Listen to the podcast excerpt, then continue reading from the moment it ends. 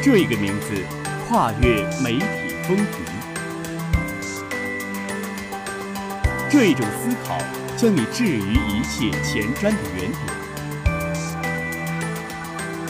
这一番体验始终如你所需。这一段旅程现已来到大地，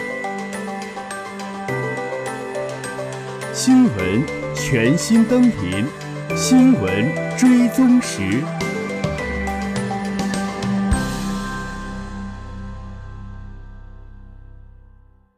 同学们中午好，这里是由凤凰之声为您带来的午间节目《新闻追踪时》，我是主播马驰，我是主播亚平。以下是内容提要：习近平会见全国公安系统英雄模范立功集体表彰大会代表。“一带一路”新航程开放之路，国台办希望国共两党在共同政治基础上，把握两岸关系和平发展正确方向。徒步大会首日迎十五万民众，三十余个亿元旅游大项目完成，大连旅游总收入实现倍增，大连智慧旅游全省推广叫响全国。共享单车发展政策公开征求意见，为期两周。习近平电贺吴敦义当选中国国民党主席。以下是详细内容。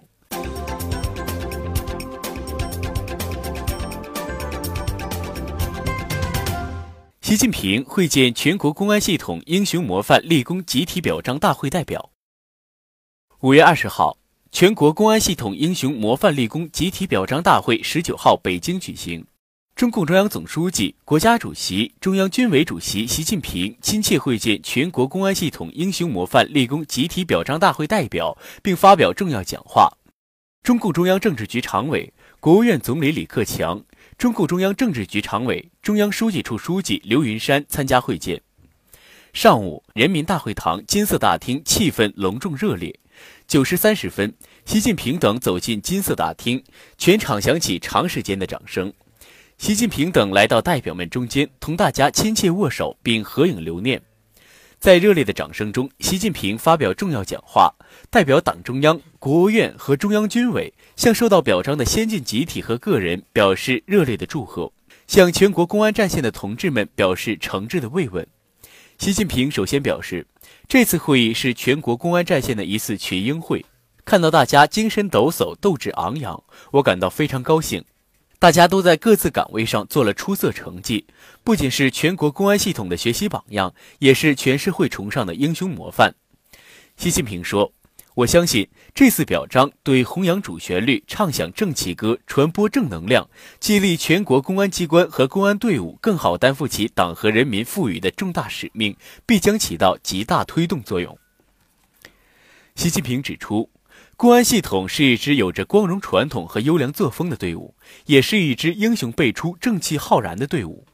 党的十八大以来，全国公安机关高举中国特色社会主义伟大旗帜，全面贯彻党的十八届和十八届三中、四中、五中、六中全会精神，深入贯彻党中央治国理政新理念、新思想、新战略，坚持围绕中心、服务大局，全面推进公安改革，打赢了一场又一场硬仗。为维护国家安全和社会稳定做出了突出贡献，公安队伍忠诚党和人民事业，牢记使命，忠实履职，顽强拼搏，无私奉献，涌现出了一大批英雄模范。你们就是其中的杰出代表。习近平说，在你们当中，有的在打击犯罪、保护人民的关键时刻挺身而出，冲锋在前；有的在重大安保任务面前不怕疲劳，连续作战。有的长期默默无闻，甘当无名英雄；有的在平凡工作岗位上像老黄牛一样辛勤耕耘，当好螺丝钉。大家用辛勤的汗水乃至宝贵的鲜血和生命，为国家安全、社会公共安全、人民生命财产安全筑起了一道坚不可摧的铜墙铁壁。正是有了你们的辛勤付出和流血牺牲，才换来了广大人民群众的安宁和幸福。你们不愧为党和人民的忠诚卫士。党和人民感谢你们。习近平指出，社会有正气，民族才会生生不息，国家才会兴旺发达。和平年代，公安队伍是一支牺牲最多、奉献最大的队伍。大家没有节假日、休息日，几乎是时时在流血，天天有牺牲。习近平说，这些年来，每当看到公安民警舍生忘死、感人肺腑的事迹，我都深受感动；每当听到公安民警在血与火、生与死的考验面前赴汤蹈火、流血牺牲的消息，我都深感心痛。广大公安英雄模范身上体现的忠诚信念、担当精神、英雄气概，是中华民族伟大精神的真实写照。我想过，当高楼大厦在我国大地上遍地林立时，中华民族精神的大厦也应该巍然耸立。习近平强调，当前我们党正在团结带领全国各族人民为实现两个一百年奋斗目标，实现中华民族伟大复兴的中国梦而奋勇前进。我们要在全社会大力弘扬公安英模精神，推动培育和践行社会主义核心价值观，凝聚起全国各族人民为中国特色社会主义事业共同奋斗的磅礴力量。习近平说。全国公安机关和公安队伍要坚持党对公安工作的领导，牢固树立四个意识，坚持人民公安为人民，全面加强正规化、专业化、职业化建设，做到对党忠诚、服务人民、执法公正、纪律严明。习近平指出，全国公安机关和公安队伍要旗帜鲜明讲政治，强化责任担当，忠实履职职责使命，牢固树立以人民为中心的发展思想。贯彻落实总体国家安全观，全力以赴做好维护国家安全和社会稳定各项工作，维护社会公平正义，切实落实全面从严治党、全面从严治警各项部署要求，不断提升人民群众安全感和满意度，为党的十九大胜利召开创造安全稳定的社会环境。习近平说，各级党委和政府要关心和支持公安工作，关心关爱公安民警。加大综合保障力度，落实从优待警各项措施，对那些因公牺牲的同志家属，特别是其中的老年人和未成年子女，要切实安排好、照顾好，让他们感受到党和人民的关怀和全社会的温暖。孟建柱参加会见，并在表彰大会上讲话；栗战书、杨晶参加会见，郭声琨参加会见并主持表彰大会。会上，全国公安系统六百一十五个先进单位和一千三百二十名先进个人受到表彰。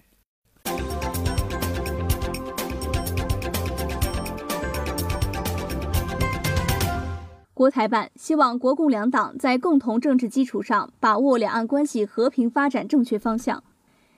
新华社北京五月二十一号电，五月二十号，吴敦义当选中国国民党主席。国台办发言人安山峰二十一号应询表示，希望中国国民党在新任党主席领导下继续坚持“九二共识”，坚定反对台独。希望国共两党在共同政治基础上，把握两岸关系和平发展正确方向。安峰山表示，五月二十号，中共中央总书记习近平致电吴敦义先生，祝贺他当选中国国民党主席。吴敦义复电表示感谢。多年来，国共两党在坚持“九二共识”、反对台独的共同政治基础上，不断增进互信，为开辟和推进两岸关系和平发展发挥了重要作用，取得丰硕成果。希望中国国民党在新任党主席领导下，继续坚持“九二共识”，坚定反对台独。希望双方保持沟通，加强交流对话，把握两岸关系和平发展正确方向。持续增进两岸同胞福祉和亲情，共同为中华民族伟大复兴而奋斗。“一带一路”新航程开放之路，开放带来进步，封闭导致落后。习近平主席指出，要将“一带一路”建成开放之路。习近平说。“一带一路”建设要以开放为导向，解决经济增长和平衡问题。中国将积极同“一带一路”建设参与国发展互利共赢的经贸合作伙伴关系，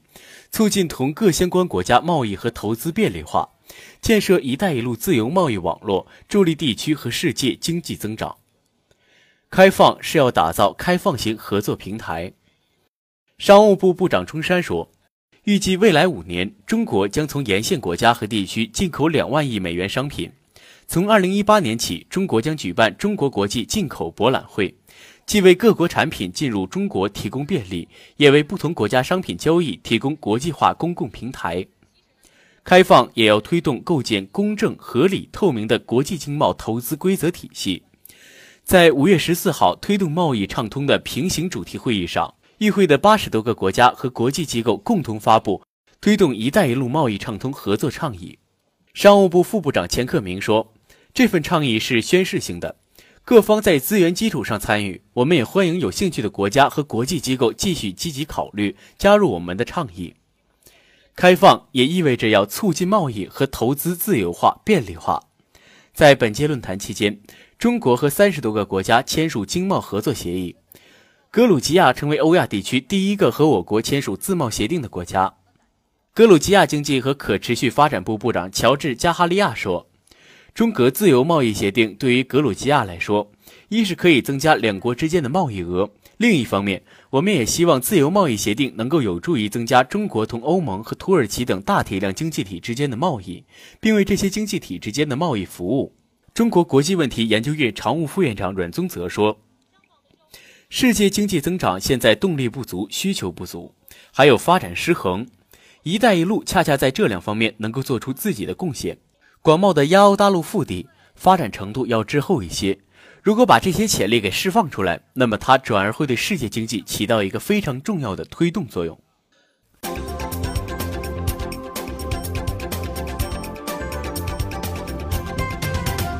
徒步大会首日迎十五万民众。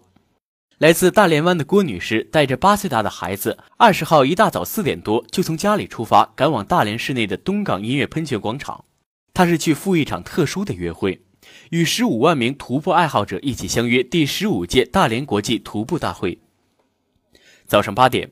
徒步大会在发令枪声中正式开始。这是该活动首次由星海广场改到东港出发。据市体育局提供的数据。徒步大会首日，超过十五万名爱好者参与了主会场五公里、二十公里、三十公里线路的徒步活动。市长肖胜峰出席发令仪式，并与市民共同徒步。从清晨六点多开始，就有徒步爱好者来到主会场，开始向各自终点进发。到了八点多，从东港出发，沿滨海路向老虎滩、傅家庄方向行进的队伍浩浩荡荡，气势如虹。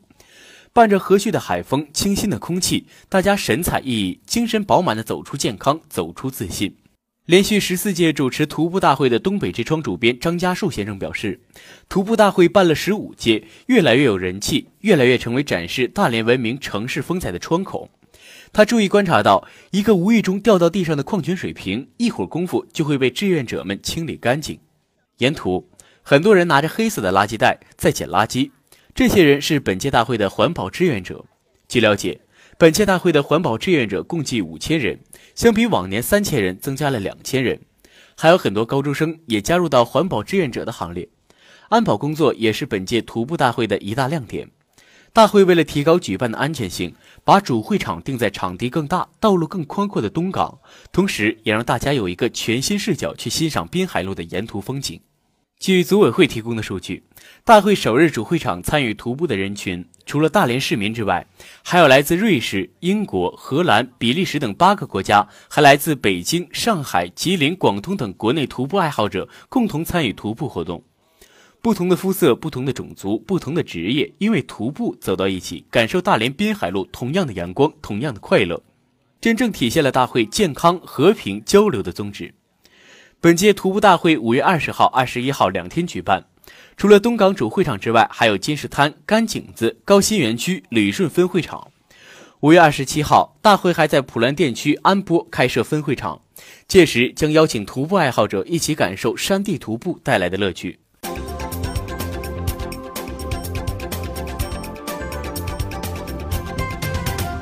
共享单车发展政策公开征求意见，为期两周。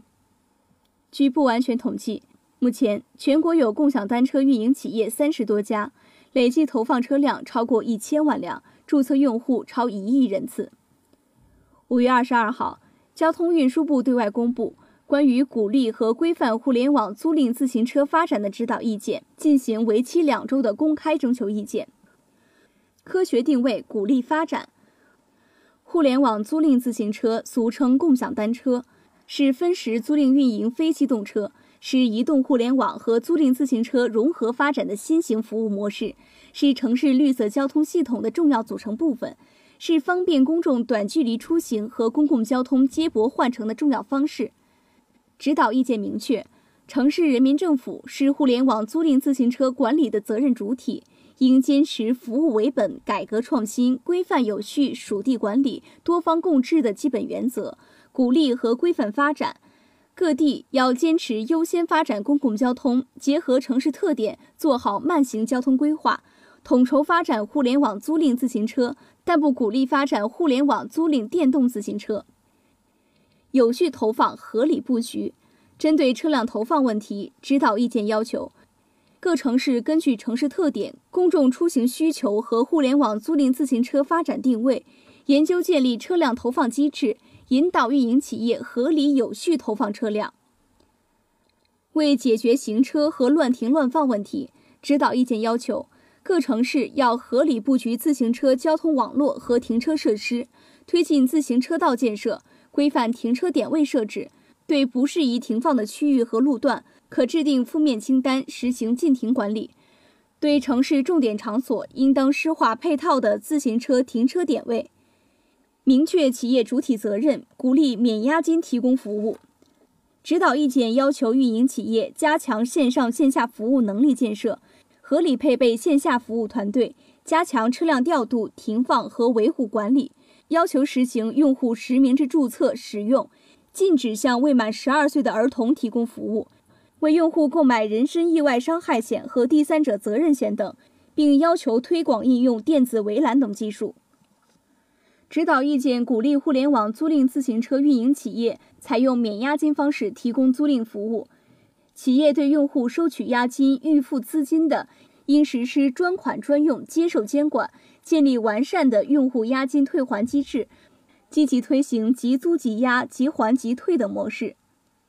指导意见鼓励公众共同参与治理，形成企业主体、政府监管、多方参与的社会治理体系，加大消费者权益保护。防范向消费者转嫁经营风险等行为。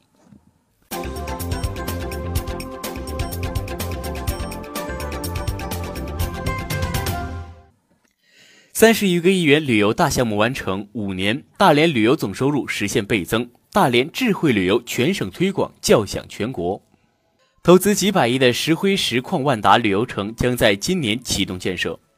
石灰石矿搬迁后，原址如何建设一直是我市的重点关注项目。旅游城包括特色的酒店群、大型植物园、体育场、万达等，可以满足游客全方位旅游需求。预计建成后一年可拉动客源达两千三百万人次。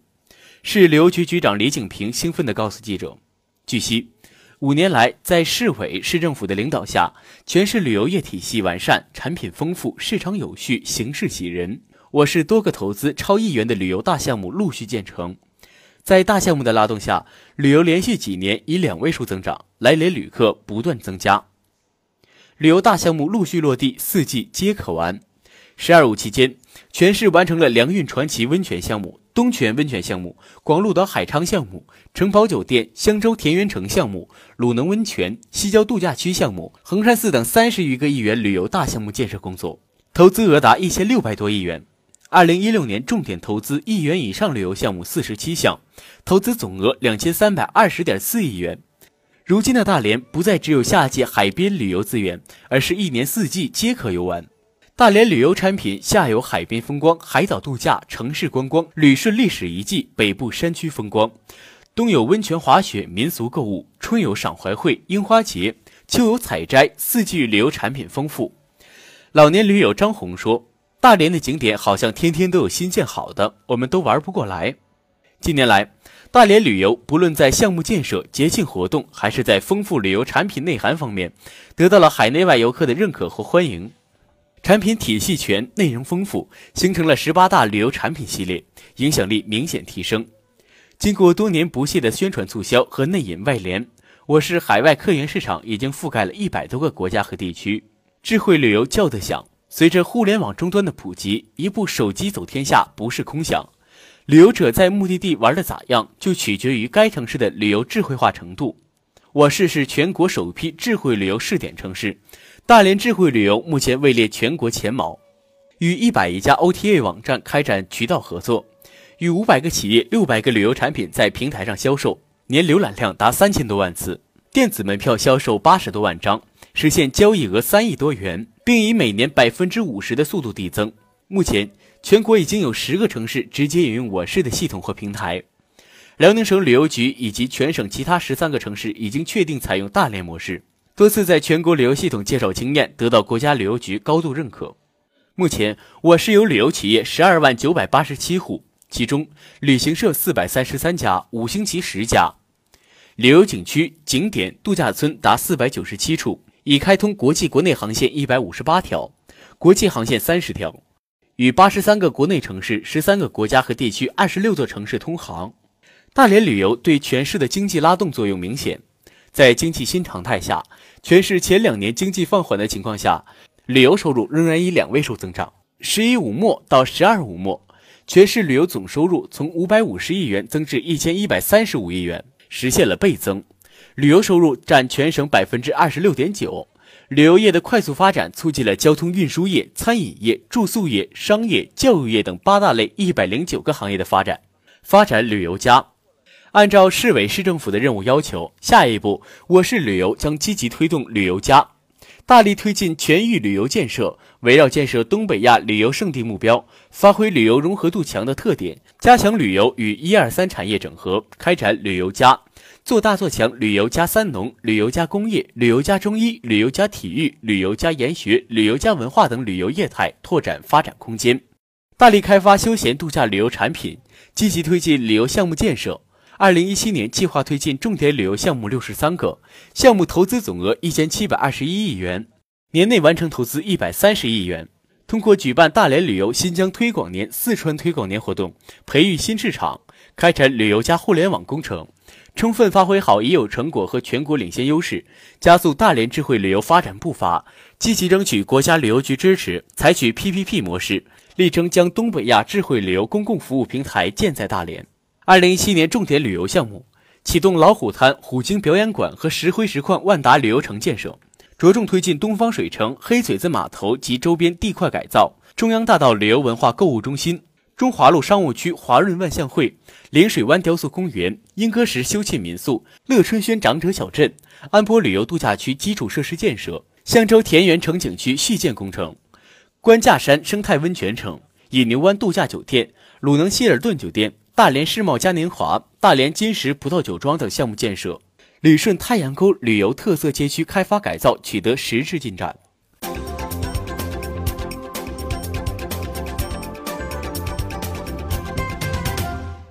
习近平电贺吴敦义当选中国国民党主席。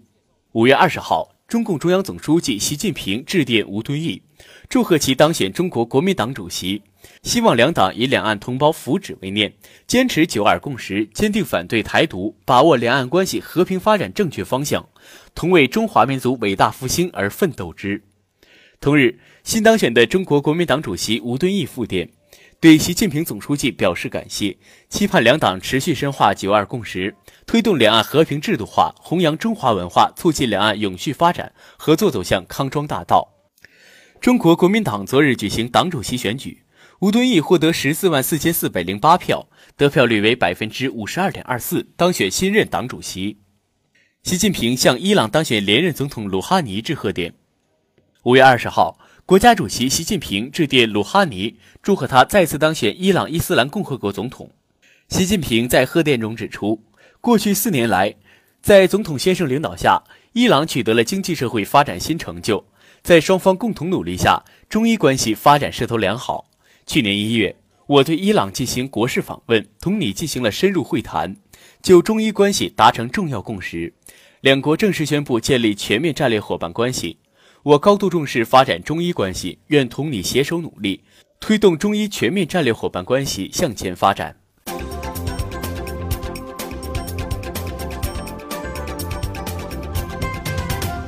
以上就是本期为您带来的全部内容，我们下期同一时间再见。